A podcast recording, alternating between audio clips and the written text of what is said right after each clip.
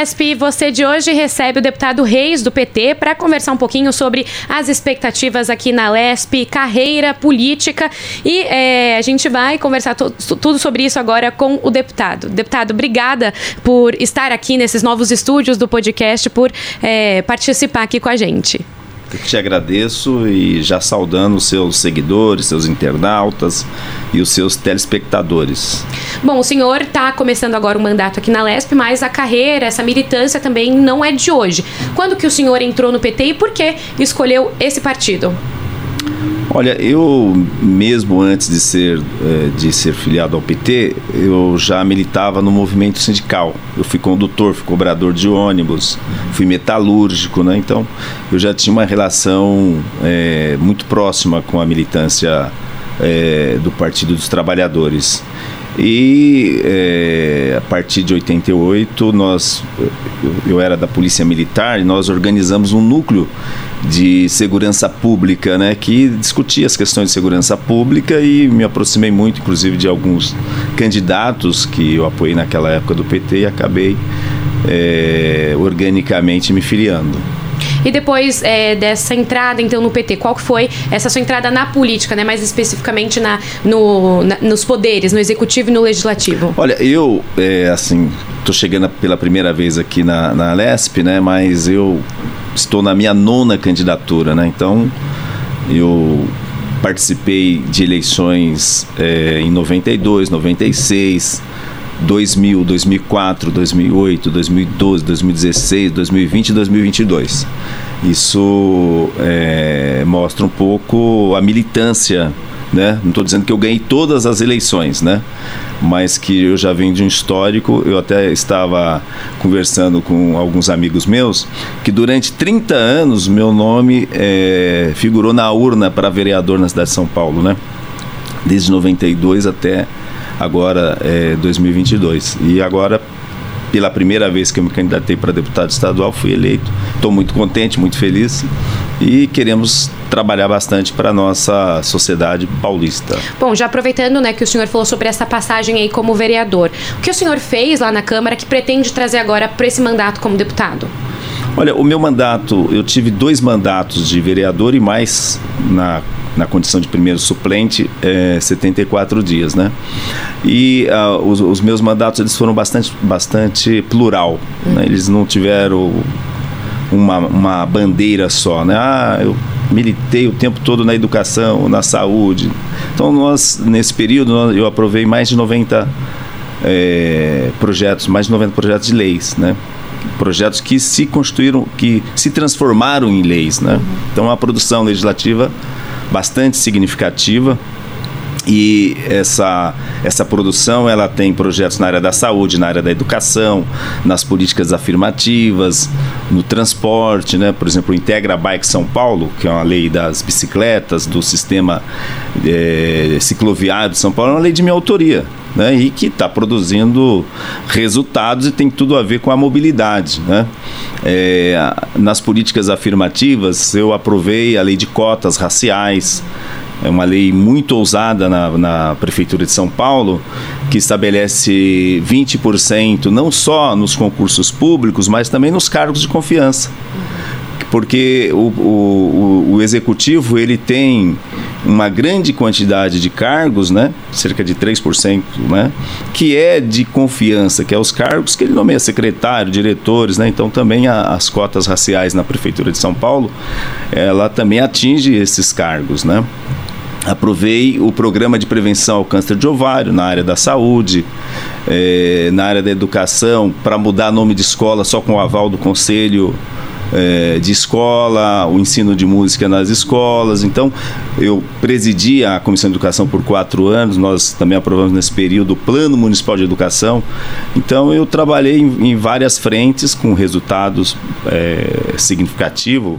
O próprio Memorial dos Aflitos, que vai ser é, construído lá na Praça da Liberdade, uma lei, a Lei 17310, que é de minha autoria, a Marcha da Consciência Negra, o Programa de Saúde da População Negra. Né? Então, a gente tem bastante é, produção legislativa e a gente quer trazer essa experiência aqui para a LESP. Eu quero trabalhar bastante na área da segurança pública, porque eu sou da carreira, eu sou investigador de polícia de carreira e eu acho que é uma área que está muito abandonada, uma área que o governo deixou de lado, que esse, os governos que, que passaram por aí foram sucateando é, a polícia judiciária e a polícia judiciária é muito importante para elucidar os delitos, né, para fazer o papel junto ao, ao, ao judiciário é, e que, que haja punição para quem realmente comete é, os crimes, né? Então a, a polícia é, civil que faz o papel de polícia judiciária, ela está bastante sucateada, uma estrutura muito abandonada, salários é, ruins, né? Nós temos os piores salários do Brasil, um, o estado mais rico da federação. E eu quero, isso é uma questão de estado, né? Eu, na condição de vereador, não tinha tanta condições de uhum. trabalhar nessa área. Eu quero me aprofundar é, na reformulação de leis que já existem aí, que estão ultrapassadas, cobrar do governo a estrutura, cobrar os salários, que os policiais possam ter salários dignos, né? carreira, reorganizar a carreira, que também é, a carreira está muito ruim, né? a carreira de polícia hoje não é uma carreira atrativa. Então, eu acho que é, vai ser muito bom trabalhar nessa área e, claro, reafirmar o meu compromisso com as políticas afirmativas, com a defesa é, de uma educação de qualidade, é, com a saúde de qualidade, trabalhar a questão do Hospital do Servidor Público, que é outro é, outro equipamento de saúde que está aí para servir ao, ao, servidor, mas que está destruído, sucateado, o atendimento precário, os, os servidores públicos é, eles sofrem muito, né? Eu mesmo, eu eu, só, eu não tenho plano de saúde, né? Eu, quando preciso, vou ao servidor público e várias vezes fiquei quatro, cinco, seis horas para ser atendido, né?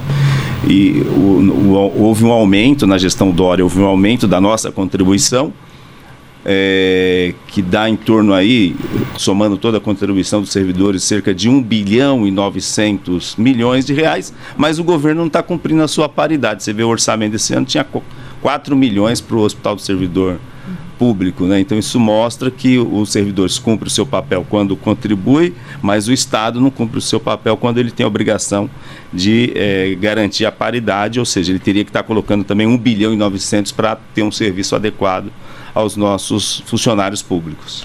O senhor trouxe até essa questão da segurança, né? Eu lembro que durante a campanha eleitoral os candidatos falavam muito sobre a questão da investigação, que de fato está muito sucateada, que eles pretendiam trazer essa valorização e o próprio governador Tarcísio de Freitas tem essa bandeira muito forte de segurança pública e tem prometido é, aumentar é, o salário dos, dos, policiais, ter essa valorização da carreira. O senhor acredita que é, a gente pode ver então essa valorização, esse olhar mais é, carinhoso, né? Talvez mais ou é, de mais mais gratidão para os policiais nesses próximos quatro anos? É a esperança que nós temos, né? É, é a esperança porque todo governo quando se instala ele ele instala em cima de uma narrativa, uhum. né? Então o, o governo aí ele trouxe essa narrativa e todos os candidatos inclusive o nosso Fernando Haddad, ele, eu tive a oportunidade de levar o Fernando Haddad no Sindicato dos Investigadores, no Sindicato dos Delegados de Polícia, né? Então, é, todos os candidatos é, trouxeram essa preocupação com a polícia judiciária, né? com a valorização dos servidores e com a recomposição do efetivo. Nós temos aí cerca de 15 mil vagas em aberto na Polícia Civil faltam delegados, faltam escrivães de polícia, faltam é, investigadores de polícia, peritos, médicos legista, fotógrafo, papiloscopista, auxiliar de papiloscopista, né, é, agente de telecomunicações, que são as funções que fazem a polícia funcionar no dia a dia, né? É, se houve lá um homicídio, um local de crime, quem vai fazer a perícia, né? Tem que o perito criminal ir lá fazer o local de crime, fazer a perícia local, depois produzir um laudo de como aconteceu aquele crime. Se você não tem um perito, o corpo pode ficar lá é, muitas horas esperando que essa perícia chegue. Então, é, não pode faltar peritos. Então, nós temos que ter peritos criminais. O médico legista, depois vai se fazer a necrópsia, tem que se analisar as condições da, daquele, daquele homicídio, como ele se deu. Você, você precisa do, do médico legista, né? Por isso tem lá o Instituto é, Médico Legal que faz essas perícias. Então, é, não pode ter essa deficiência nos quadros, né? E, é, obviamente, que para se elucidar os delitos, precisa da investigação. Então precisa de investigadores, né? investigadores na delegacia, investigadores na rua, cumprindo as ordens de investigação, as ordens de serviço e assim por diante. Para que realmente é, o índice de apuração cresça, né? que hoje é muito baixo, né? de elucidação de crimes, né?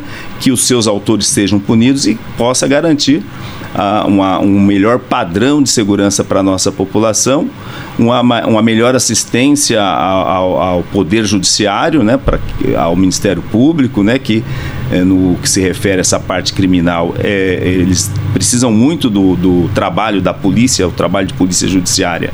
Então não pode ser o que foi nessas, nesses últimos anos, que foi o sucateamento. Para você ter uma ideia, nós temos na capital de São Paulo 93 delegacias de polícia. Apenas é, 27 estão funcionando diuturnamente. Ou seja, apenas, eles criaram as centrais de flagrantes, porque como não tinha funcionário em outros lugares, eles unificaram em centrais de flagrante. Então você tem 27 é, delegacias nessas condições e as outras delegacias é, delegacias à noite fecha, sábado, domingo, feriado, né? E a população, ela vai, ela bate a porta da delegacia, às vezes com questões complexas, que precisa da presença da autoridade policial, e aí é orientada a se dirigir a uma outra delegacia. Quer dizer, a população está sendo mal atendida, tá, tá, ela se desloca para um, o bairro dela e depois ela descobre que não é ali que vai resolver o problema. Né? Então, tudo isso é um transtorno por conta dessa deficiência, dessa falta de, de funcionários e em que pese que hoje a polícia está com um programa de recuperação dos prédios, são prédios antigos, né? Uhum. Mas nós, nós temos ainda muitos prédios caindo aos pedaços, em condições precárias, escrivães com um acervo de mais de 400 inquéritos para...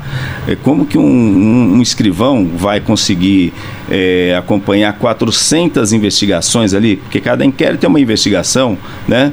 É, num curto prazo de tempo, ouvir as pessoas, ouvir testemunhas, né? Então, essa falta de funcionário, ela tem prejudicado e muito a garantia de que a justiça seja feita.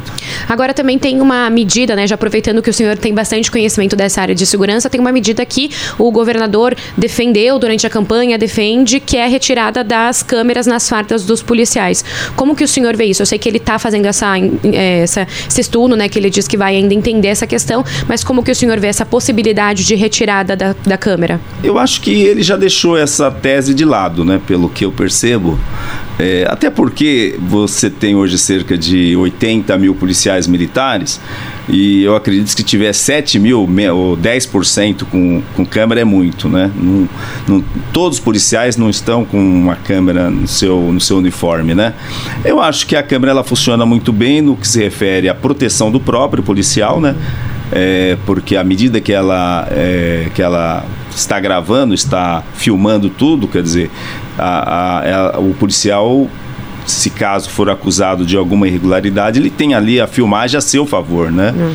E obviamente que a polícia não está aí para cometer é, questões fora da lei, então não há motivo nenhum para temer o uso da câmera. Se eu trabalho dentro da lei, se eu faço o meu papel dentro da legade, para mim câmera é uma, é uma bobagem, né? Tanto faz ter como não ter.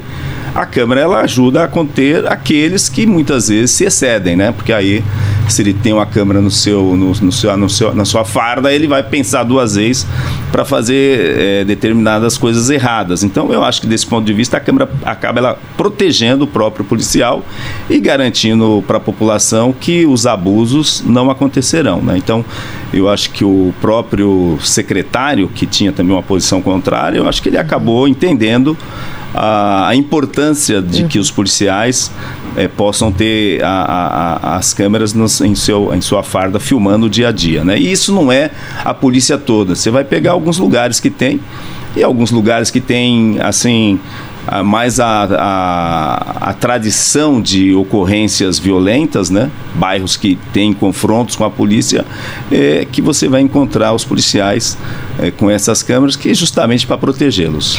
O senhor também é, atuou né, no governo da Marta como prefeita é, e também ali com aquela com a implementação, com a, a, a criando né, o bilhete único, né? O senhor também teve ali um, é. um papel.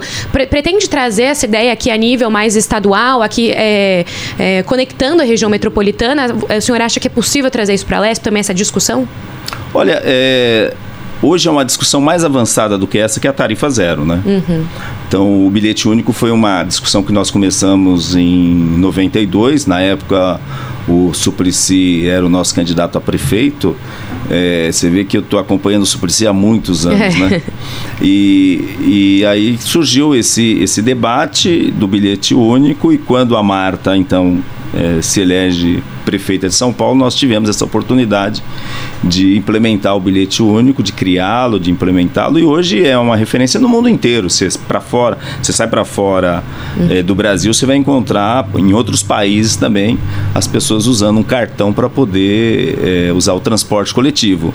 Agora, o que está mais avançado do que isso hoje, o debate, o grande debate é como construir é, um sistema onde as pessoas possam é, andar no transporte coletivo sem ter que naquele momento é, usar o bilhete, usar o dinheiro para poder se transportar. Ou seja, de que forma você pode constituir um sistema de transporte, como tem um sistema único de saúde, o SUS, como que você pode construir no Brasil um sistema único de transporte que seja é, custeado pelo tributo, porque não existe nada de graça, você não paga ali na catraca, mas os impostos com certeza estarão custeando, né?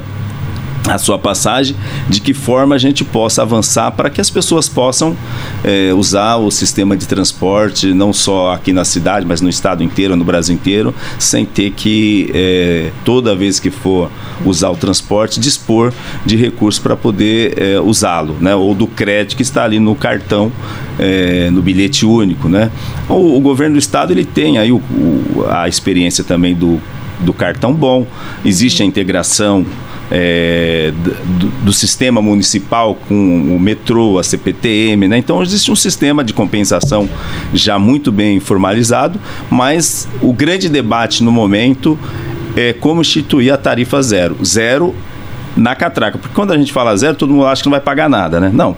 Nós, eu sempre digo, não existe almoço grátis. Graça, Aliás, tem até um livro que as pessoas, não me lembro o autor, mas pode pesquisar no Google, lá tem um livro lá, não existe almoço grátis. E não existe mesmo.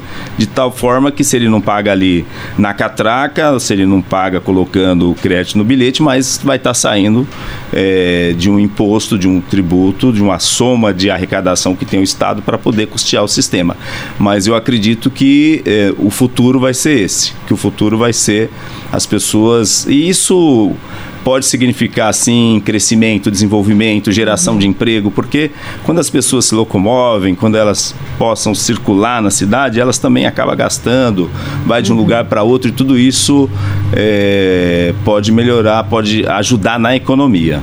O senhor falou um pouquinho também sobre saúde, né? Questão do, do também de ter essa atenção com a saúde do servidor.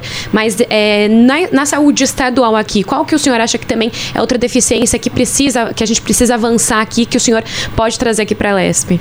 Então, o sistema de saúde nosso, ele é muito bem ele é avançado, né? Eu acho que existe regiões talvez que não tenha a presença dos hospitais gerais, é uma coisa para a gente estar estudando, né? De que forma, é, de que forma essas regiões que ainda não estão assistidas com o atendimento. Eu vejo em São Paulo com tem deficiência na saúde, mas ainda a, o sistema ele é bastante presente nos bairros. Ele, você tem toda uma rede, né, de atenção básica é, e que, que funciona razoavelmente bem. Se a gente pegar em relação a outros estados, né, funciona. O que é, o que tem que fazer aí é aperfeiçoar, aperfeiçoar e buscar que o governo possa investir mais em saúde, que possa melhorar mais a saúde, que a população não espere tanto, né? É, às vezes ficar tanto tempo esperando para fazer um exame, tanto tempo para ter uma, uma, uma vaga é, para fazer um tratamento, por exemplo, de câncer. Eu, eu, eu acho que o Estado tem que investir mais, avançar. Já existe uma estrutura. Eu acho que o que falta é o investimento, falta colocar mais recursos para dar resposta para o cidadão e ele não ficar esperando tanto tempo uhum. né, é, o, o, atendimento. E na Câmara o senhor também teve é, participação em alguns projetos de fomento à cultura né, a nível municipal. Queria saber, a nível estadual, como que o senhor vê é, o fomento à cultura, a cultura a nível estadual? É muito, é muito importante que a gente possa ter investimento na cultura, né? A, a, gente defende até um percentual de, de impostos, né, da arrecadação de impostos, que hoje você tem é, na educação, você tem um percentual mínimo para a educação, você tem um percentual mínimo para a saúde. Eu acho que seria muito importante que pudesse ter um percentual ali carimbado, uma verba carimbada para a cultura e também para a segurança pública, uhum. né? É, que eu acho que às vezes a cultura fica muito assim na, na vontade de quem, é, de quem governa, né? Uhum. Ah, isso aqui para mim não é importante, acaba não investindo em cultura. E a cultura também gera emprego, né? A cultura ela gera emprego, ela gera é, é, lazer, entretenimento, não? então é muito importante que haja investimento na cultura e que a gente possa ter um percentual mínimo. Nós vamos defender é, que pelo menos 1% de todo o orçamento do Estado seja destinado a, a, a fomento nas atividades culturais, né? Assim uhum. como nós defendemos na prefeitura também, né, que tivesse um mínimo, eu acho que o Estado pode ter sim um, um, um e, e, não é pouco dinheiro. A gente fala 1%, né? quando você fala 1% do orçamento. Aí vem número ali, aí, você aí vê que aí não é que é pouco bom. dinheiro, é. É, é. muito dinheiro que hoje não tem, né? Que hoje não tem. E eu acho que é, com a saída do do, do presidente que estava anteriormente, que não Carlão.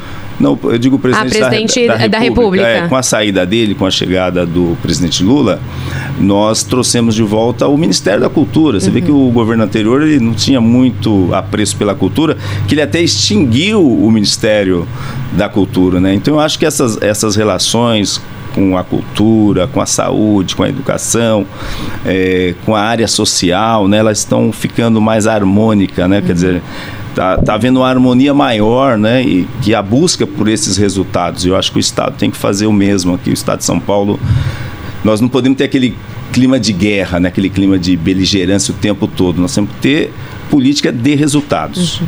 Bom, o senhor está agora chegando na LESP, né? É, quando a gente conversa com muitos dos deputados que foram reeleitos, eles falam muito que a última legislatura teve muito, é, não embate positivo, que gerou diálogo, mas embates e quebra de decoro. O que, que o senhor espera dessa nova legislatura? Olha, eu acredito que essa, essa nova legislatura não vai acontecer isso, né? Aliás, esses acontecimentos que nós assistimos de fora, né? Nós não estávamos aqui, mas assistimos de fora. Eu acho que maculou a imagem da, da Assembleia Legislativa é, e que os ataques pessoais eles não contribuem para nada, né? Eu até vi ontem, ah, porque processou, porque brigou, porque bateu. Eu acho que isso não são questões para trazer para o plenário. São, se você tem alguma divergência, você tem a justiça, você represente na justiça, você processe a pessoa, busque, se for o caso, uma questão civil, a indenização, se for penal, que a justiça é, faça o seu papel, do que ficar esse disse-me-disse, né, no plenário isso não, não serve para nada, não chega a lugar nenhum. E aí vai vai criando aquele clima ruim, né? Aquele clima de ataques pessoais. Eu acredito que com essa renovação que nós tivemos aqui e com a, vamos dizer assim, é, a leitura do que aconteceu no passado, eu acredito que essa, essa legislatura não repetirá esses erros, né, essas afrontas, as, as agressões que aqui aconteceram. E as expectativas do senhor, que já tem essa experiência na Câmara Municipal, expectativa agora para esses quatro anos de Alesp?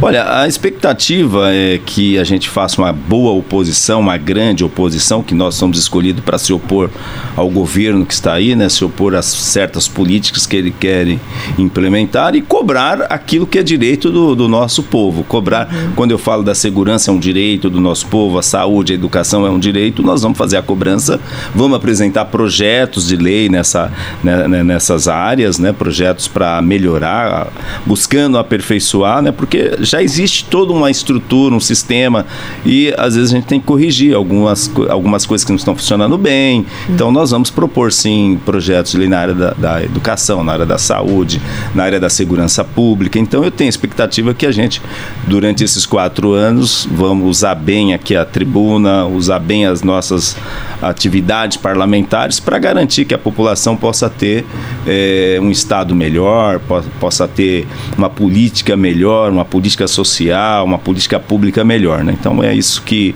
nós defendemos, nós do PT defendemos, que eu defendo e vou é, durante esse período, todas as energias que tivermos para poder aplicar aqui, nós vamos aplicar. Né? E, e, se opor, cobrar do governo o seu programa, cobrar as suas promessas, né?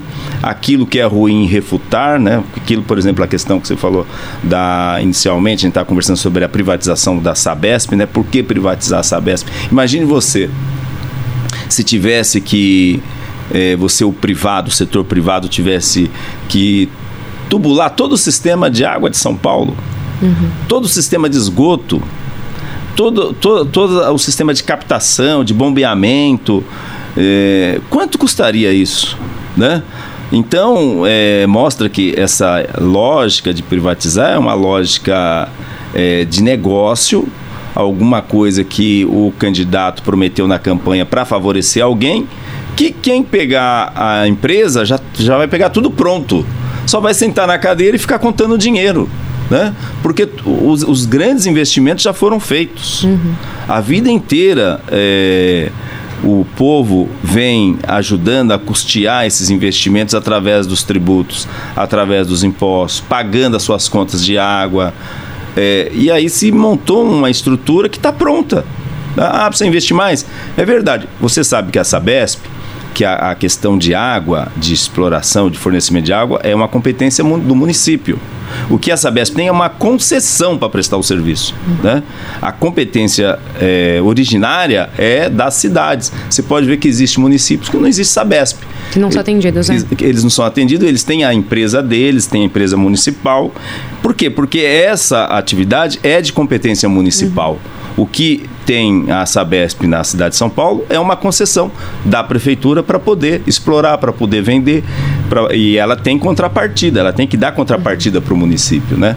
Então a Sabesp é uma estrutura que está pronta, que foi construída por muitos e muitos anos e que não cabe agora o governo que chegou aí simplesmente querer entregar porque ele quer fazer negócios, alguém quer ganhar dinheiro em cima daquilo que o povo construiu. Então, esse é um ponto é, que nós vamos debater e vamos se posicionar contrário e mostrar, por exemplo, o serviço é, funerário na cidade de São Paulo que está sendo privatizado. Tanto de problema que está tendo, as pessoas estão sofrendo. Tem pessoas aí que estão levando dois, três dias para sepultar um ente querido por conta da privatização. Então, nem sempre a privatização é garantia de eficiência, é garantia de resultado prático. Né? Então, essas questões a gente precisa estar é, tá discutindo, debatendo e convencer o governo que não há necessidade, se ele, é um, se ele é um governante competente, ele tem capacidade para governar, então ele não tem necessidade de vender aquilo que é o patrimônio do povo, que foi construído com muito suor, com muito sacrifício. É, o governador Tarcísio tem de fato muito essa, essa postura de privatizações, né, de concessões. O senhor acha que isso consegue passar aqui? Porque o PL, o Republicanos, eles têm aqui uma grande bancada, mas o PT também tem, né? O senhor acha que essas privatizações, até falando especificamente da Sabesp, elas passam aqui na, na Lesp? É, o governo ele formou a sua base, né? Ele formou uma, uma base de sustentação a troco de loteamento de cargos, né? A própria Polícia Civil mesmo está loteada. Eu, eu tenho conhecimento de alguns setores que está na é, na mão dos deputados, indicado por deputados, que é ruim isso aí, né? A polícia ela é do Estado, ela não é de pessoas, ela não é, ela segue uma regra técnica, não segue uma regra política, né?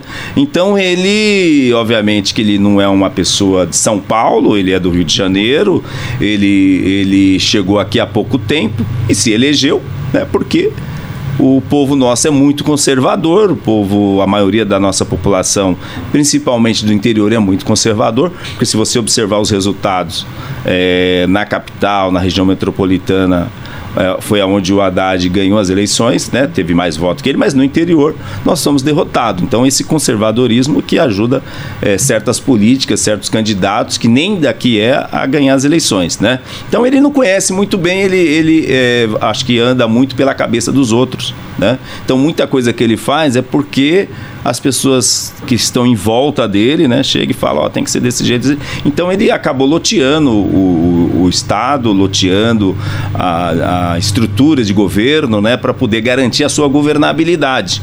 Então ele é, já tem uma maioria na casa, a gente percebe isso, até por conta é, das CPIs, que, uhum. que a forma como eles é, fizeram para formar a fila, é, sorrateira, né, avisando somente o partido deles que, que iria ter uma fila, né, e não, porque se fosse uma coisa democrática, uma coisa para todos participar, chamaria tanta liderança da oposição como da situação, falar, olha, se vamos abrir o relógio tal dia, se vocês quiserem, a partir de amanhã nós já vamos começar a formar uma fila aí. Ué, quem chegar primeiro, mas não, os primeiros 15 componentes da fila era do PL, era do partido do governo, né? Hum. Por quê? Porque eles não querem que se apure, é, que se instale aqui CPI, que venha.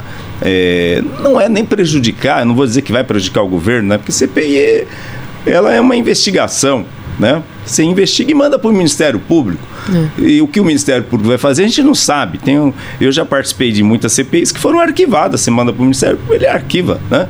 Então não há motivo para ter esse medo todo. Só tem medo quem deve. Quem não deve, não teme. Esse, esse ditado é antigo, desde criança eu ouvi isso da minha mãe. Ó, se você não deve, você não precisa temer nada. Né? Se você está temendo, é porque a dívida é porque você realmente está devendo. Então, a forma como eles fizeram já demonstra a organização, a articulação da base de sustentação do governo é, na Assembleia, né? E a, a, oposição vai ter que desmontar isso aí, a oposição vai ter que dificultar as ações do governo, ela vai ter que travar é, essa ideia do governo querer privatizar, vai ter que vencer é, ali na marra. Não é uma coisa fácil, mas a oposição não é pequena também. O que eu espero que a oposição cumpra o seu papel, né? Que todos aqueles que foram eleitos para ser oposição não façam corpo mole. Se é para enfrentar o governo, vamos enfrentar. É, se é para desmontar a tese não é para ficar só no blá blá blá, né? Tem que ter ação concreta, né? Não adianta a gente falar, ah, nós vamos obstruir, chega na hora, você olha para trás, só tá você obstruindo, né? Tá Deus demais. Então, se é para dificultar, se é para obstruir, a oposição tem que estar tá ali unida, tem que estar tá todo mundo junto e mostrar pro Tarcísio de Freitas que ele não vai fazer aqui o que ele acha que vai fazer, que ele bem entende que vai fazer. Uhum. Ele vai governar dentro das regras, né?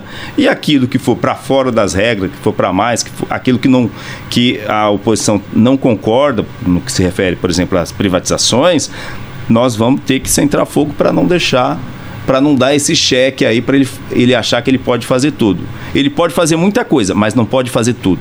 Agora, até pensando nisso, né? A gente saiu, o Estado de São Paulo saiu de uma dinastia de 28 anos de PSDB, em que também o presidente da LESP era ali aliado sempre dos governadores. A gente entrou numa mudança de partido, uma mudança ali de poder, mas que ainda tem é, é, esse partido presidindo a, a LESP, que também é, é aliado do partido do governador. O senhor acha que com essa mudança, de esse fim de dinastia do PSDB, a gente vai ter alguma é, mudança aqui na, na LESP, na, nas conversas? Como que o senhor vê esses próximos anos? Eu acho que não muito, porque a essência é a mesma, né? É, eu até falei ontem no plenário, mudou a música, mas a meleca é a mesma, né? Então a essência é a mesma, né? A essência, é, a forma de agir, é, não mudou nada, a forma com, comportamental não mudou nada, né? Então, eu até, eu até pensei que a gente ia ter assim um ambiente é, mais democrático, participativo, né? Que nós poderíamos, por exemplo, protocolar as nossas CPIs, né? E depois é, buscar um acordo para ver qual CPI que iria é, como é a nossa experiência na Câmara, né? Lá você pode, todo mundo uhum. pode protocolar, não tem restrição, né? Não tem impedimento para você protocolar os seus projetos, né? E aqui teve, aqui tem um sistema aí que é sem papel, mas em, em se tratando de CPI tem que ser com papel, né? Que é uma uhum. coisa absurda. É, então, a forma do do governo da Assembleia, é, eu acho que até o anterior seria um pouquinho melhor. Eu não vi pulso no presidente ainda, né? Eu vi o presidente meio refém do bolsonarismo, meio refém de um jogo político é, que é ruim. Porque o presidente ele preside.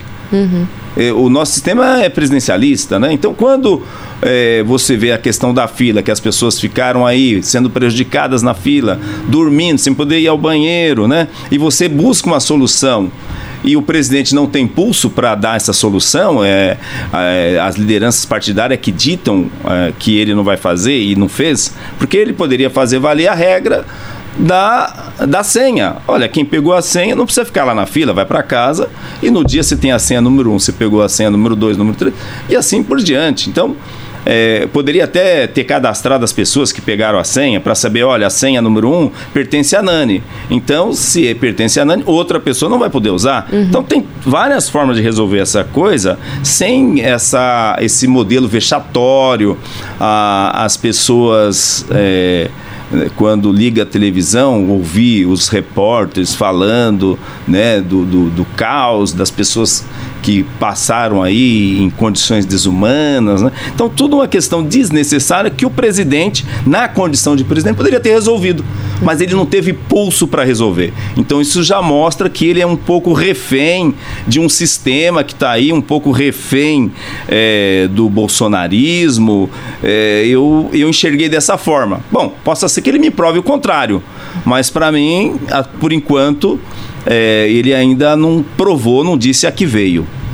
Agora, voltando até para outras questões né, de áreas que o senhor tem é, já experiência, né? O senhor trabalhou na regularização fundiária. A gente teve um grande problema agora em fevereiro por causa das chuvas lá no litoral norte. É possível resolver esse problema? O que, que falta e como que a Lesp ou o senhor, como deputado, conseguem é, ajudar essa questão de moradia aqui no estado, no litoral norte? A gente também teve no litoral, mas as chuvas é sempre o mesmo problema, né? Todo começo de ano tem algum deslizamento. Eu lembro ano passado aqui em Bu, é, também em Franco da Rocha. O que, que a gente consegue fazer para resolver isso? Olha, é... aqui em São Paulo nós temos várias áreas de risco, uhum. né? Eu sou de uma região que é o Campo Limpo, que tem centenas de áreas de risco, né? E muitas vezes a gente é, procura a prefeitura para poder solucionar. A gente identifica, olha, isso aqui é uma área de risco. Uhum. É, e a, a, é, uma, é uma a lentidão é muito assim, é uma lentidão enorme para resolver né, os conflitos, né? Não tem solução a, a, cur, a, curto prazo. Isso depende muito do governo, da política do governo, né? O que que o governo, no caso do Tarcísio aí, o que que ele quer na questão é, de habitação popular, o déficit habitacional que nós temos. Inclusive a Câmara agora é, criou uma, uma comissão é, de habitação. Não sei se está hum. sabendo, foi criada a comissão de habitação, que é um problema que nós temos no Estado. Pessoas morando em condições indignas, uhum. morando no morro, pendurado. Muitas estão morando penduradas no morro e outras estão dentro do, do, dos, dos córregos, dos rios, das várzeas, né? E quando chove, não tem jeito, né? É, é uma, não é uma coisa difícil de resolver. Eu acredito o seguinte: se houver é, uma sinergia entre estados, municípios e União, você pode é, resolver 100%, talvez não, mas você pode reduzir muito esse problema. Uhum. Né? Você pode reduzir. Porque tem certas questões que é do município. Uhum. No Estado não vai intervir no município, mas o Estado pode conveniar, ele pode repassar recursos e ele pode buscar conjuntamente né, com o município é, resolver essa demanda por moradia, é, remover essas pessoas que estão é, em áreas de risco, né? E o, a União pode ajudar também com financeiro, com finanças, arrumando dinheiro, porque isso é muito caro. A questão da regularização fundiária, qual que é o grande problema dela? É dinheiro. Porque você, ah, eu vou regularizar esse imóvel. De quem é o imóvel? Geralmente tem um dono, Alguém que no passado foi proprietário daquele imóvel e que as pessoas foram lá e ocuparam ele. Elas fizeram, entraram com o uso capião, entraram com o processo. Não, não entraram. De que forma? Ah, mas eu vou levantar, na matrícula tem um proprietário. Então, eu tenho que reservar recurso, se realmente for fazer todo o papel para regularizar, eu tenho que desapropriar aquela área, eu tenho que fazer o partilhamento do solo. Né? Então, tem os órgãos que fazem isso, da Secretaria de Habitação. Mas para eles fazerem isso, tem que ter recurso, tem que ter dinheiro reservado. Então, no orçamento, tanto do Estado, do município, da União, você tem que ter uma quantidade de recursos. Pelo, se você vai fazendo isso ano a ano, você não vai reduzir isso de uma vez. Não tem como. Chegar hoje, amanhã, ó, pum, acabou. Uhum. Não tem como. Mas se você tiver realmente é, o governo do Estado, as prefeituras, o, gov o governo federal tiver um projeto conjunto para solucionar essa questão no tempo, cada ano você vai reservar uma quantidade de dinheiro e você vai fazendo, fazendo, fazendo. Nós fizemos muito isso na gestão da Marta, fizemos muito isso na gestão do Fernando Haddad. E o grande problema é que quando o PT acaba saindo do governo, os que entram, eles não continuam né? Porque se você dá continuidade a esse processo de regularização fundiária, dar continuidade a um processo de habitação popular, de que as pessoas que estão morando em condições insalubres possam ter realmente a garantia de uma casa adequada, uma moradia digna, né? é, se todo ano, to, todas as gestões vai fazendo, isso vai reduzindo. Então não adianta chegar um faz bastante. Você pega a própria Luiz Erondina, construiu mais de 40 mil casas em mutirão. Aí o outro governo que vem já não concorda com isso, já desmonta tudo. Aí vai ocorrendo esse atraso. E as famílias vão surgindo, porque as pessoas vão nascendo, vão crescendo, é, vão formando suas famílias e vão precisando de mais moradia. Então o governo tem que fazer o seu papel. Né? O governo do estado através do CDHU, a prefeitura através da SEAB, da COAB e a União com financiamento. Outra questão né, que a gente tem que é, acaba sendo da cidade de São Paulo, mas que sempre é discutida por governadores e a nível estadual é a questão da Cracolândia aqui na capital. É, como atuar no problema, o que, que a Lesp consegue fazer e como é que a gente consegue resolver? Acho que o senhor até que tem essa experiência em segurança pública consiga é, dar uma é, avaliar melhor né, essa, toda essa questão. Mas o que, que agora, nesses próximos quatro anos, a gente conseguiria trazer aqui para discussão para tentar atuar atuar nesse problema da Cracolândia? Você vê que esse é um outro caso que eh, lá atrás o Fernando Haddad e o Alckmin, era o governador, o Fernando Haddad, o prefeito, eles tinham lá eh, um programa eh, para realmente resolver esse problema da Cracolândia. Esse não é um problema que você resolve também de hoje uhum. para amanhã. Porque não resolveram até hoje, então não vai ser resolvido de hoje para amanhã. Eu tive a oportunidade de trabalhar no departamento de, de narcóticos, né, o DENARC, é, no período lá de 98, 99, 97, né? E quando estava ali começando a Cracolândia, né? A Cracolândia, ela vem ali da união da, da boca do lixo, que ali tem uma boca do lixo, e dos jovens que fugiam da periferia por conta dos matadores, os justiceiros, que uhum. é, na década de 80, 90, né? Então, se tinha um jovem na periferia que usava droga, por exemplo, ele era executado. Então, esses jovens, eles é, se dirigiam ali para essa região e ali virou um ponto de encontro deles, né? E começa na década de 90 a introdução do crack, né? Se quem pegar aí as reportagens da época, vai ver o Fantástico falando que droga é essa, essa droga que está chegando no Brasil, é, o lixo da cocaína, né? Então é, é, essa droga ela é introduzida ali naquela região. E os governos que foram passando, eles não foram dando a mínima, né? Que isso, para chegar onde chegou, não é uma coisa que começou ontem, né? É de muitos anos, né? É, a, o dependente químico não é uma coisa fácil para ele largar o vício de hoje para amanhã, né? É. É, ele é um dependente químico, então ele precisa de um tratamento, ele precisa de uma estrutura que garanta o tratamento, né? E o, no, no programa que o Haddad tinha criado, ele dava até empregava as pessoas, empregava na, na na varrição, empregava em serviços ali no centro, né? É, tinha hotelaria para que essas pessoas pudessem é, ter o mínimo de dignidade. E ali o pessoal deu um apelido de bolsa crack. Olha, o prefeito está dando bolsa crack. Você vê que não é uma coisa fácil. Quando vem o Dória, ele vai lá fazer aquele espetáculo, ele joga bomba lá em todo mundo, bomba de gás, bomba de efeito moral, e aí dá uma entrevista, acabei com a Cracolândia. E é fato que não acabou, que os problemas se agravaram, né? E estão aí até hoje e tanto a prefeitura como o estado eles estão batendo cabeça, né? Eles não conseguem é, uma solução e as pessoas, por exemplo, que moram ali, que têm suas residências, que têm os seus comércios, né? Estão sentindo esse drama, né? Na, na, além de que as outras cracolândias que foram se formando, né? Porque quando houve aquela, aquela dispersão, é, outras regiões começaram a receber usuários de, de crack e ter é, é, cracolândias espalhada para a cidade toda, né? Ali tem que ter uma ação conjunta da prefeitura, do estado. É, eu até tenho um projeto meu na Câmara que eu que eu criei que era um centro de convivência. Talvez ali um centro de convivência é, aonde você coloque ali, você não tire as pessoas dali, porque o grande problema é que o governo quer tirar. Ele não vai conseguir.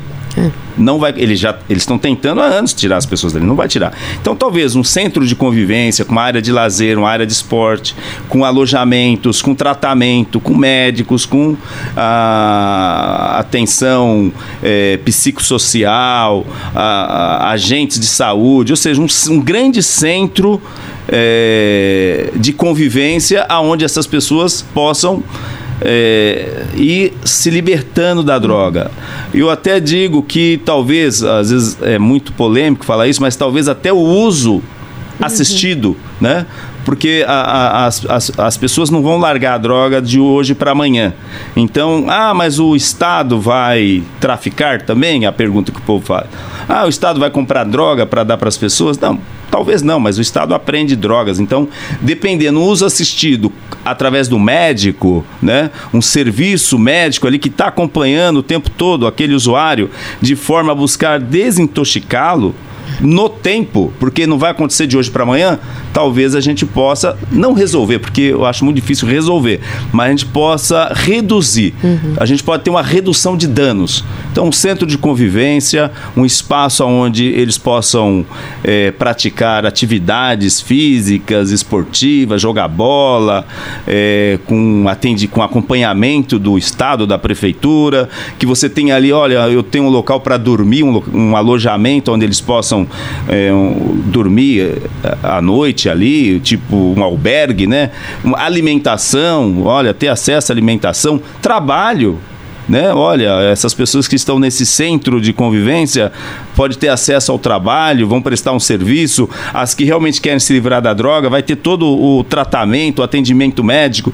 Eu acho que em vez de ficar jogando bomba, de ficar todo dia empurra para lá, empurra para cá, eu acho que daria uma, uma, uma, uma questão de segurança para a população ali. Você teria um, um, uma leitura melhor do que acontece ali, né?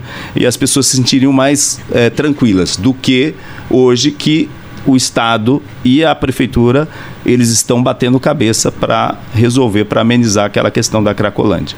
E a opinião do senhor a respeito da, nesse caso, né, da internação compulsória? Então, o nosso sistema legal permite? Essa é a pergunta. Então, teríamos que estar tá mudando a legislação lá em Brasília, e mesmo assim eu acho que ainda é inconstitucional, né? Porque o que diz a nossa Constituição, o que diz o artigo 5 as cláusulas pétreas, né, que não podem ser modificadas, né? Então, a internação compulsória, bom, depende de um juiz autorizar, né? Uhum. Eu não uhum. posso ficar, ah, aí você, não sei se você já leu o livro do alienista, né? Seja, não, ainda não. Já, já, a gente já deixa até como dica, né? Que daqui a pouco a gente entra até numa parte do podcast, é, o senhor lê, já deixa lê, dica. Lê o livro do alienista, porque o alienista, ele olhava para você e falava, ah, ele é louca, interna. E ele foi internando todo mundo, ele internou a cidade inteira. Aí, num dado momento, ele começou a perguntar para assistente dele é, se ele falava sozinho, por exemplo, que é uma coisa. O ser humano às vezes fica, fica falando sozinho, né? É. Ah, não, você jamais. Eu, aí ele foi vendo toda aquela. aquela eu gesticulo, eu faço isso, não todos aquele, aqueles modos que o ser humano tem. É, ela, ele, ela falou para ele que ele não fazia, que ele era uma pessoa perfeita. Nossa, o senhor é perfeito. Falou, não, então o louco sou eu. Aí ele soltou todo mundo e se internou né? Então não dá para fazer isso com os usuários. Olha, todo mundo aqui é usuário, vai internando, vai internando, vai internando. Não vai ter condição de fazer isso. Uma última questão antes da gente seguir para essa parte do podcast que é um pouquinho mais descontraída. O senhor é do Campo Limpo, tem toda essa, essa vivência ali da região. O que, que precisa ainda lá para aquela região, para os moradores do, do Campo Limpo? o grande problema dos moradores do Campo Limpo, sem contar a segurança, é, a questão das áreas de risco, dos alagamentos, né? Mas o grande problema hoje lá é o viário. Uhum as pessoas têm muita dificuldade para se deslocar porque a população cresceu e as ruas continuam do mesmo tamanho, né? E é, você pega a estrada de Campo Limpo, é, ela praticamente é uma via que cabe um carro indo, outro vindo, né? uhum. né? Então você imagina uma região que cresceu tanto e que o viário não acompanhou. É. Então você tem N problemas lá, problemas de emprego, problemas de é, est problemas estruturais, alagamentos, enchentes, é, segurança, né? A, a, delegacia que eu, inclusive, que eu trabalho lá, é o do Campo Limpo, o 37º Distrito Policial da capital, é, a gente vê o, a quantidade de ocorrências que tem naquela região. Então, mas o viário está estrangulado, né? O viário daquela região do Campo Limpo, do Capão Redondo, e as melhorias nas ruas não chegam lá, né? Elas chegam aqui, por exemplo, a Pedro Álvares Cabral está sendo recapeada, mas é, a, a Austin Luiz, é, mas você vai lá para a periferia, poucas das ruas são é, recapeadas. Então, você tem umas ruas esburacadas, a estrada do Campo Limpo todinho está abandonada, é, a estrada de Tapsirica, no sentido quem vai para o Valo Velho, a, a, a Elias Mas, a Comendador Santana, Comendador Antônio dos Santos, a Paolo Porporá, é, a João Robalo, a Henrique Samidlin, né? São ruas que aonde a população é, depende para poder chegar é, no seu ou ir para o trabalho ir para sua casa, mas que está muito abandonada. E as obras estruturais que estão, é, estão planejadas de, há muitos anos e que ah, tanto a prefeitura como o estado que não ajuda em nada, que é o caso hoje da estrada do Emboimirim, que está lá o DR para fazer a duplicação e que tem um monte, inclusive, de faixa agradecendo por uma coisa que não foi feita, né? Que eu não vou dizer aqui os nomes de quem faz isso, mas que o povo está aguardando há muitos anos a duplicação da estrada do Emboimirim, o prolongamento da Carlos Caldeira até Emboimirim, o alargamento, a, dupli a duplicação da estrada de Tapsirica, uh, da estrada do Campo Limpo. Então, o, a região lá ela tem um trânsito muito estrangulado. Até agora, recentemente, foi feita uma experiência eh, de tornar Carlos Caldeira no sentido bairro na parte da tarde é, único, né? Te, a, é, uma via reversível uhum. e, e, de manhã sentido centro. É, à tarde não foi possível porque quando você entra ali na Giovanni Gronk, você gasta sete minutos até o Capão Redondo, até a Estrada da Psirica. Da Estrada da Psirica para lá, você gasta uma hora. Né? Então, teve que desmontar a operação à tarde, a CT desmontou, que foi uma, uma, uma sugestão minha para ver se dava uma condição melhor para o povo ali. E de manhã tá, ainda está funcionando porque você vai para o centro, então você tem a Marginal Pinheiros, você tem a, a João Dias, você tem quem vai para a Avenida Interlagos, então você escoa melhor o trânsito, então está funcionando bem a via reversível na parte da manhã. À tarde teve que desmontar porque você vai lá para o Capão Redondo, aí você não consegue é, chegar na sua casa, uhum. né? Porque a, a obra da Carlos Caldeira, que já deveria ter sido entregue há muito tempo, o prefeito está até agora, o prefeito Ricardo Nunes está até fazendo uma parte lá da, da canalização do córrego, vai ter um piscinão lá, porque quando chove é, enche de água toda uhum. aquela, é uma bacia, ali próximo da Coab Adventista. Né? Então está sendo feito essa obra mas que ainda é muito tímida, uhum. né? Muito, muito tímida por aquilo que precisa ser feito ali para resolver, para melhorar é, a questão viária, que as pessoas perdem horas e horas ali para chegar em casa. Se você quiser fazer um teste um dia, vai de tarde lá para o Jardim São Bento, para o Capão Redondo, para o Valo Velho, para você ver o tempo, se vai bem. Quando chega é, próximo, né? quando chega ali depois da Praça Nossa Senhora do Carmo, mas ninguém anda mais. Uhum. Né? Então eu, eu, hoje eu vejo, além de todos os problemas que eu já te falei, mas o grande problema é o viário que ele está estrangulado e subindo prédios. Uhum. Você olhar para lá, está subindo prédio. Só cada prédio que sobe ali é mais 100, 200 famílias que vão morar ali, que cada um tem um carro pelo menos. Então são mais 200 carros, mas não tem a estrada não tem o viário para as pessoas andarem. Ah, tem que prestigiar o, o transporte coletivo. É verdade. Tá a briga para chegar o metrô até o Jardim Ângela. Mas uhum. mesmo o metrô chegando até o Jardim Ângela, Não vai resolver. Porque ele vai chegar no Capão Redondo já lotado, né? As pessoas vão ter dificuldade para entrar, inclusive. Não, tem que levar o metrô até o Jardim Ângela. Mas, além do metrô, de investimento no metrô, você tem que investir no viário. Não dá para fugir disso. Uhum. Agora, o senhor até falava né, da questão que aqui em São Paulo acabou tendo. Alguns governos vêm com uma proposta, mas ela acaba não sendo continuada pela gestão seguinte.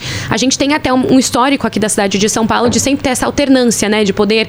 É, um PT, PSDB, aí vai tendo essa alternância. Só que nos últimos dois mandatos a gente teve aí o PSDB, que veio Dória, era o Haddad, né? Dória, que acabou passando por Covas, Covas reelegeu, agora a gente tem Ricardo Nunes, estamos chegando agora numa eleição é, municipal ano que vem.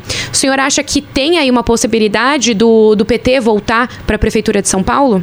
É, o PT ele não vai ter candidato em 2000 e, e, e vai apoiar o PSOL. Pelo menos o que está posto até, até o momento, é né? que o, o, nosso candidato será o Guilherme Boulos, uhum. né?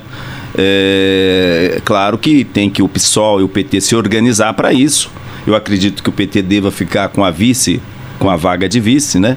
Se organizar, é, construir um bom programa para convencer a população que nós podemos fazer melhor, né? É, que nós podemos realmente dar os resultados que a população tanto precisa, né? Então essa vai ser a nossa lógica. Nós não teremos pelo menos é, o que está posto até agora, nós não uhum. teremos candidato à Prefeitura de São Paulo e é, estaremos juntos com o PSOL, estaremos junto com o Guilherme Boulos. É, o Boulos que teve até uma votação bem significativa na última eleição, né? E como o senhor também disse, o Haddad aqui na região metropolitana, São Paulo, ele também ganhou. Então o senhor acha que é um cenário mais favorável? Olha, para a candidatura que o PT olha, vai apoiar. Eu acredito que eleição sempre e conforme eu já te falei, eu disputei nove, né? Uhum. É, eu, desde quando eu tinha 13 anos, que eu faço campanha. Então, a minha primeira campanha eu fiz por Quercia em 1974, né? Nem existia PT. É. Era, era MDB, MDB e Arena, uhum. né? Então, eu tinha 13 anos quando eu fiz a minha primeira campanha. Então, eleição é sempre muito difícil, uhum. não é uma coisa fácil. Agora, há as possibilidades, né? A eleição você tem que ganhar as mentes e os corações. Se o Guilherme Boulos conseguir fazer isso, com certeza ele vai ser eleito prefeito de São Paulo. Né? O, o atual prefeito, é, nós não podemos subestimá-lo, porque ele vai construir uma rede de apoio é, de centro-direita e eu acho que ele vai até absorver o bolsonarismo, o tarcisismo é, nesse processo. Quando eu digo tarcisismo é porque eu vejo ele já se distanciando do Bolsonaro, né? É, então ele, ele busca, o, o, Ricardo, ele busca construir uma, uma rede, uma, uma aliança de apoio é, de centro que vai englobando toda a direita, todo o extremo, se ele conseguir fazer isso é, e com o dinheiro que ele tem em caixa isso, e também souber gastar, né? Porque não basta ter dinheiro, você tem que saber gastar e você tem que ter capacidade para gastar. Gastar dinheiro público não é fácil, né? Uhum. Você vai fazer um processo licitatório, às vezes leva seis meses, um ano, então não é uma coisa tranquila, né? A capacidade que o administrador tem que ter, a equipe muito bem formada para não cometer certas irregularidades, para poder colocar um projeto em pé. Não é uma coisa fácil. Então, é, eu acredito que ele é um candidato muito competitivo. Eu acho que hoje o, é, possa ser que apareça alguém aí, porque na eleição passada, na eleição de 2016, por exemplo, surgiu o Dória do, do nada, né? Uhum. O Dória surgiu, ninguém nem conhecia o Dória né? E disse que era trabalhador, João Trabalhador, depois descobriu-se que era o João Enganador, né? Então, é, pode aparecer alguma coisa nesse sentido, mas o que está posto hoje é que é, o atual prefeito ele é muito competitivo, ele tem é, condições muito favoráveis a ele e tem desfavoráveis também, né? Tem uma série de coisas que, primeiro, que ele é muito desconhecido, o povo não o conhece, né? É, se o, se o, o, se, o senhor se você andar conheceu com... como vereador ele? Sim, eu, é. eu, eu, eu, trabalhei oito anos ah, ao tá. lado então, dele. O senhor né? tem ali um conhecimento então, eu sobre conheço quem bem. ele é. é. Então ele, ele é assim, desconhecido. Se hum. eu, junto com ele, andar na cidade, eu acho que o povo fala, ô reis, ô reis. e não fale Ricardo, porque o povo não o conhece, né?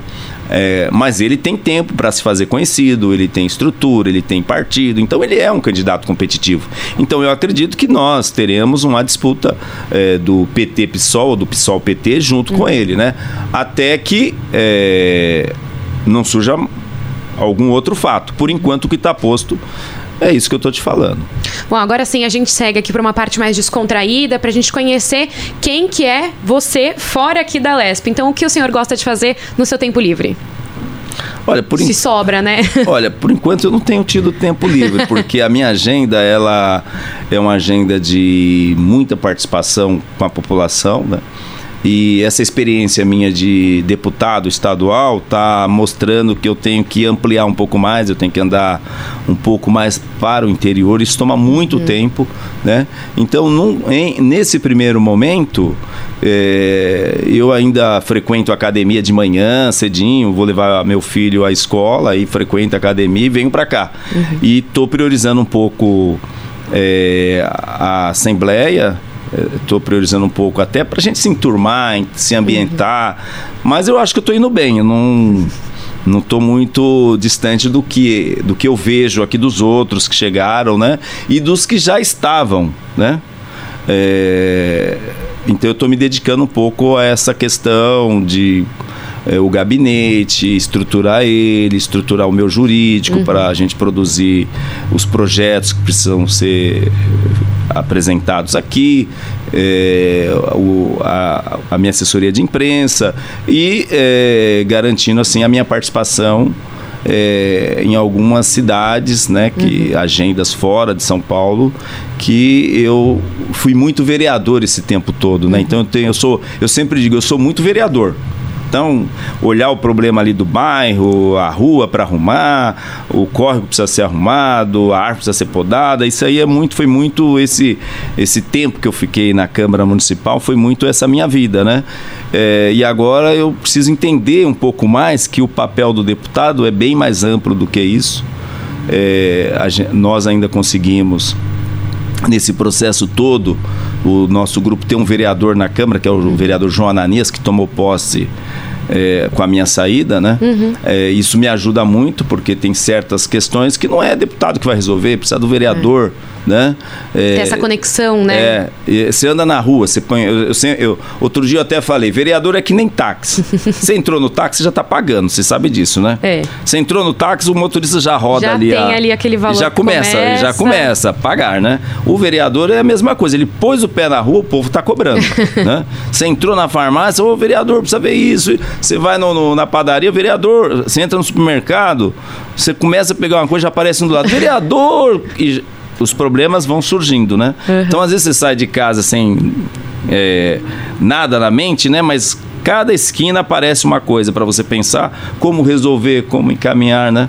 E é, essa questão de deputado eu vejo que é um pouco mais distante dessa, dessa de, de, de, desse papel que tem o vereador com, com o povo, né? Então eu eu sempre digo, eu sei ser muito bem vereador, agora eu tenho que aprender a ser, ser deputado, né? Como que é, a gente possa, através do mandato aqui, buscar a solução, buscar representar o funcionalismo público, os professores, é, porque é, tem o problema lá da educação, mas passa pela estrutura de Estado, uhum. né? Ah, tem um problema da segurança pública, mas passa pela estrutura de Estado. Ah, o bairro está tendo, tá tendo crimes, está tendo pancadão, está tendo sei o que, ninguém dorme, né? Você vê, é um problema lá da comunidade, mas passa uhum. pela estrutura de Estado. Então, é muito isso que eu estou me apropriando. Então, eu estou me dedicando nesse momento a essas questões. Né? Agora, eu sei que o senhor está querendo é, é, se entender, né? Ver aí como é que vai ser o deputado, mas eu vou fazer uma pergunta aproveitando o conhecimento como vereador. Então, aqui de São Paulo, uma dica cultural, uma dica para turista até, ou para gente que não conhece, né? Porque a gente mora em São Paulo, mas é aquela coisa. Mesmo morando muitos anos em São Paulo, cada esquina tem uma coisa nova. Então, o que você gosta de fazer, o que você recomendaria para as pessoas de uma tarde boa aí, um sábado que a gente possa fazer para se divertir aqui em São Paulo? Olha, eu sempre curto muito cinema, né? Eu gosto uhum. muito de, de sempre que eu posso assistir um filme, né? São Paulo tem uma rede de shoppings, né? Que uhum. tem cinemas modernos, né? É, e eu, eu gosto de diversificar. Às vezes eu vou num shopping lá no Anália, ou, ou, lá no Eldorado, eu vou, eu, vou, eu vou diversificando, eu não vou no mesmo lugar sempre, né? Além disso, é, você tem assim, que eu que é importante as pessoas conhecerem é a liberdade. Uhum. Né? A Praça da Liberdade, a história da liberdade é muito importante. Então, e é uma região que tem assim atividades sempre, né? Sim. E é o caso da Paulista também, outro lugar que o Paulista não tem praia, então ele vai à Avenida Paulista. Foi um projeto muito é, significativo que o Haddad criou, que é as ruas abertas, né? É. E a Paulista acho que foi uma das que não destruíram, porque várias ruas abertas foram fechadas, não existem mais. Mas a Paulista sobrevive. E ela sobrevive por, pela questão cultural, pela grande quantidade de artistas de ruas que vão, vão lá se apresentar, né? Então, você tem. Você entra na Paulista no, no domingo que ela está aberta ou fechada, aberta ao povo e fechada para os veículos, né? Aí você vai encontrar lá rock você vai encontrar samba, você vai encontrar mágicos. É, é uma coisa também fascinante. Então, é um, é um local também que eu indico para quem quiser fazer turismo em São Paulo, frequentar a Paulista, frequentar a Praça da Liberdade, conhecer a história é, dos aflitos, né? Você sabe que a Praça da Liberdade, ela era a Praça da Forca. As pessoas eram enforcadas lá. É, os negros que fugiam dos seus senhores eram capturados pelo capitão do mato, não sei se você já ouviu falar da história do capitão do mato, e eram levados ali e enforcados. Os índios, que eles queriam escravizar os índios também, né? Uhum. Quando chegaram aqui os portugueses, queriam como ficava muito caro transportar os negros da África para cá, eles falaram, bom, vamos escravizar os índios, né? Então muitos índios foram enforcados ali, os, os degredados foram enforcados, os militares que se rebelavam eram enforcados ali. É, então a Praça da Forca ela faz parte da nossa história e tanto é que lá tem a igreja Nossa Senhora das Almas dos Enforcados. Hum. Você conhece a igreja lá? É verdade, já passei, é, passei então, por ela. É, por que, que tem uma igreja das Almas dos Enforcados? É. é porque as pessoas eram enforcadas ali. E tem a igrejinha lá, histórica, de mil 900, é, 1757, se eu não me engano, que é a igreja é, Nossa Senhora dos Aflitos. Nossa uhum. Senhora das Almas dos Aflitos. Uhum. E os aflitos eram os enforcados. Então, eles sabiam que iam ser enforcados, vinham aflitos, né? E eram sepultados em volta da igreja é, dos aflitos, Nossa Senhora das Almas dos Aflitos. Né? Então, o primeiro cemitério de São Paulo é o cemitério dos aflitos, não é o da Consolação. O, o da Consolação é o segundo. Uhum. Muita gente pensa que o cemitério onde estão enterrados nobres, a nobreza do Império, do Brasil colônia, né? É o, o, o da Consolação, não é. O primeiro cemitério é o dos aflitos. Porque antes da Consolação, aonde que eram enterrados os, os nobres? Dentro da igreja eles compravam a salvação. Então eles chegavam para o padre, para o bispo lá e falavam: Ah, eu preciso ir para o céu, pequei tanto, né? Cometi tanto pecado e agora, ah, isso custa tanto. Eles pagavam e eram sepultados dentro da igreja. E os pobres em volta da igreja, né? Uhum. Então é comum você ir para o interior, aí você vê as igrejinhas e tem um monte de cruzinha em volta dela, né? Uhum. São as pessoas que foram sepultadas ali, né? É, então os aflitos eram isso. Em 1821, o, o cabo Chaguinha, o Francisco da Chaga, se rebelou porque não recebia o seu salário, né? Você vê que naquela época a polícia já tinha problema com a coroa, uhum. que a coroa portuguesa estava aqui no Brasil, né? Fugida lá, foragida do Napoleão. É, e o que, que aconteceu? Ele foi condenado à forca, enforcamento. E a história diz que a corda quebrou três vezes. Eu vou ser bem lacônico aqui para não ficar falando, né? A corda quebrou três vezes e quando a corda quebrava era absolvição. Ah, vou enforcar o deputado, o Reis. Vai para forca. Ah, partiu a corda. Absolvição. Aí o povo gritou por liberdade. E esse grito por liberdade é que, com o passar do tempo, deu o nome para a Praça da Liberdade. Né? Então, qual a origem da Praça da Liberdade? Essa é a história da liberdade. Então, quando as pessoas é, visitarem a Liberdade, elas vão ver que tem vários pontos históricos do período da escravidão, é, tem ah, tem a comunidade japonesa lá, é verdade. É. Eles chegaram lá em 1920, chegaram no... Já tinha muita história antes, né? Isso, né? o Pelourinho, né? onde os escravos recebiam as chibatadas. Então, naquela época, o senhor contratava o Estado, o governo, e ele recolhia o dinheiro para pagar as chibatadas, para o, o, a polícia é, é, dar as chibatadas no seu escravo. Para ele saber que ele que mandava. Ó, se você não fizer isso, eu te levo lá e vai levar tantas chibatadas. Era o Pelourinho. Uhum. Então tudo isso faz parte daquela história lá. É, inclusive agora a Câmara aprovou um projeto meu acrescentando a palavra África lá, né? uhum. né? Porque quando veio aqui a princesa Maiko, a filha do, do do imperador Akihito do Japão por volta por conta dos 110 anos da migração japonesa, aí a Câmara correu e aprovou um projeto lá é, em questão de horas, né? E acrescentou a palavra Japão. Uhum. Então virou Praça da Liberdade Japão. Uhum. Sem é, considerar a história da África. antes, é. Aí nós falamos, não, tudo bem, não, vamos, não queremos tirar o Japão, mas vamos acrescentar a África, né? E eu quero apresentar um projeto aqui para, na estação do metrô, que hoje está lá, é, Japão Liberdade. É. Então vamos acrescentar Japão, África, Liberdade, né? Para que a história não se apague. A história prevaleça. Bom, quem for visitar também a Liberdade, depois de ouvir esse podcast, já vai com bastante informação, com bastante história. Exatamente. Queria aproveitar que o senhor também falou de cinema, né? Algum filme que é, o senhor assiste mais vezes, né? Porque quem gosta, é muito difícil de pedir é, um, um, favorito, né? Mas algum filme uhum. que o senhor assiste mais vezes ou que o senhor daria de dica aqui pra gente? Olha, é, eu assisto todos os filmes que vão surgindo, eu vou assistindo, né? Então, alguns a gente gosta, outros não, né? Meu filho adora os Vingadores. Sim. Então, se tiver algum filme dos Vingadores, eu tenho que levar ele para assistir, não tem jeito, né? É um programa já que você faz na companhia dele. É, é ele ele tem alguns filmes que ele, que ele gosta muito. Agora acho que ele está ficando, está crescendo, já está com 15 anos, 16 anos. Adolescente é, já. 16 anos já tá, não está muito... Não quer mais sair com o pai tanto? Não, até sai, mas não é como no passado que, nossa, ele esses Vingadores, nós tinha que comprar, inclusive tinha que ir na loja de brinquedos, né? Comprar todos aqueles super-heróis para ele, é verdade. E livro, né? O senhor falou da, do alienista, né? Mais alguma dica?